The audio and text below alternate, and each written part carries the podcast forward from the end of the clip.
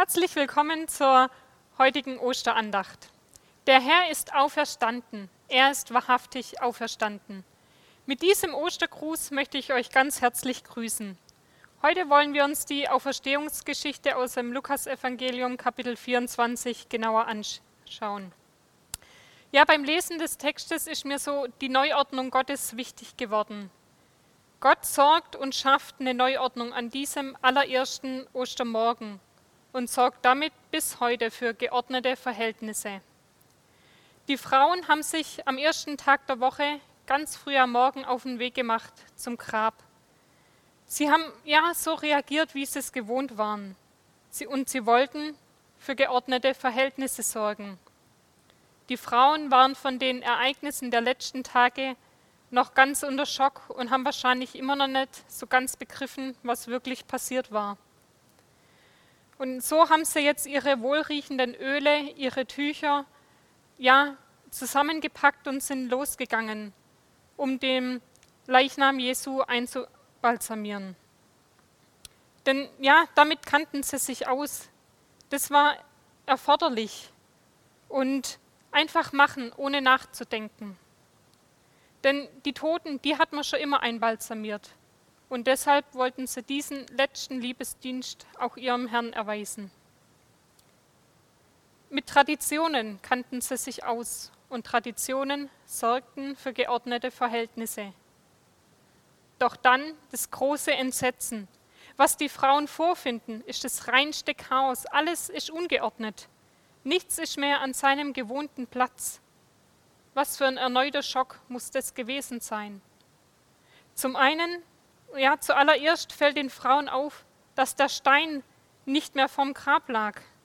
Er war nicht an seinem vorgesehenen Platz vor dem Grab, sondern der Stein, er war weggerollt, er war neben dem Grab. Und dann das nächste, als die Frauen im Grab sind, erwarten sie eigentlich den Leichnam von Jesus. Aber was sie erwartet, ist nichts, gähnende Leere. Nichts ist so, wie es sein sollte, wie sie es erwartet hätten.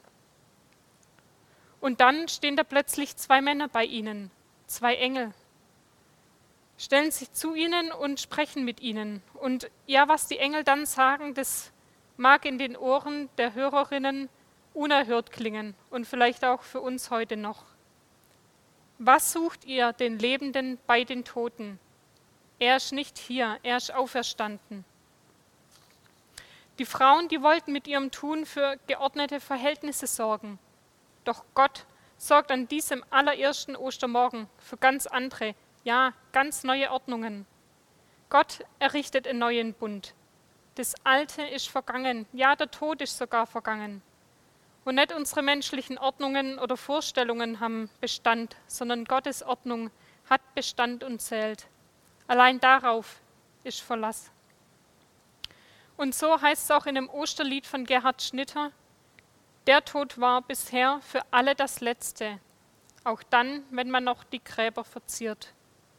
Ja, all unsere Traditionen können den Tod nicht zurückbringen oder gar den Tod bezwingen. Der Tod war bisher das Letzte. Er war endgültig, es war aus, es war vorbei. Doch es war vor Ostern.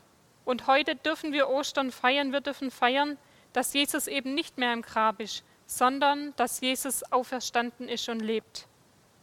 Und deshalb heißt es auch in dem Lied weiter, doch unser Herr lebt und man kann ihm begegnen.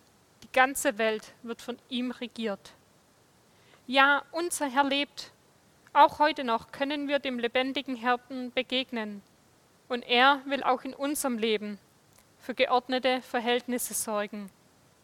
Durch den Tod Jesu am Kreuz sorgt Gott für Ordnung in meinem, aber auch in deinem Leben. Das Alte ist vergangen. Die Sünde hat nun keine Macht mehr über mich. Denn durch die Sünde in meinem Leben hätte ich eigentlich den Tod verdient, müsste ich sterben. Doch Jesus hat meine, meine Schuld und meine Sünde auf sich genommen, damit eben der Tod nicht das Letzte in meinem Leben sein muss, sondern der Anfang eines ganz neuen Lebens sein darf, eines ewigen Lebens in der Gegenwart Gottes. Und so schafft Gott mit diesem Osterfest ja eine ganz neue Ordnung in meinem Leben. aber er will auch dein Leben neu ordnen und dir das ewige Leben schenken. Willst du dieses Geschenk annehmen?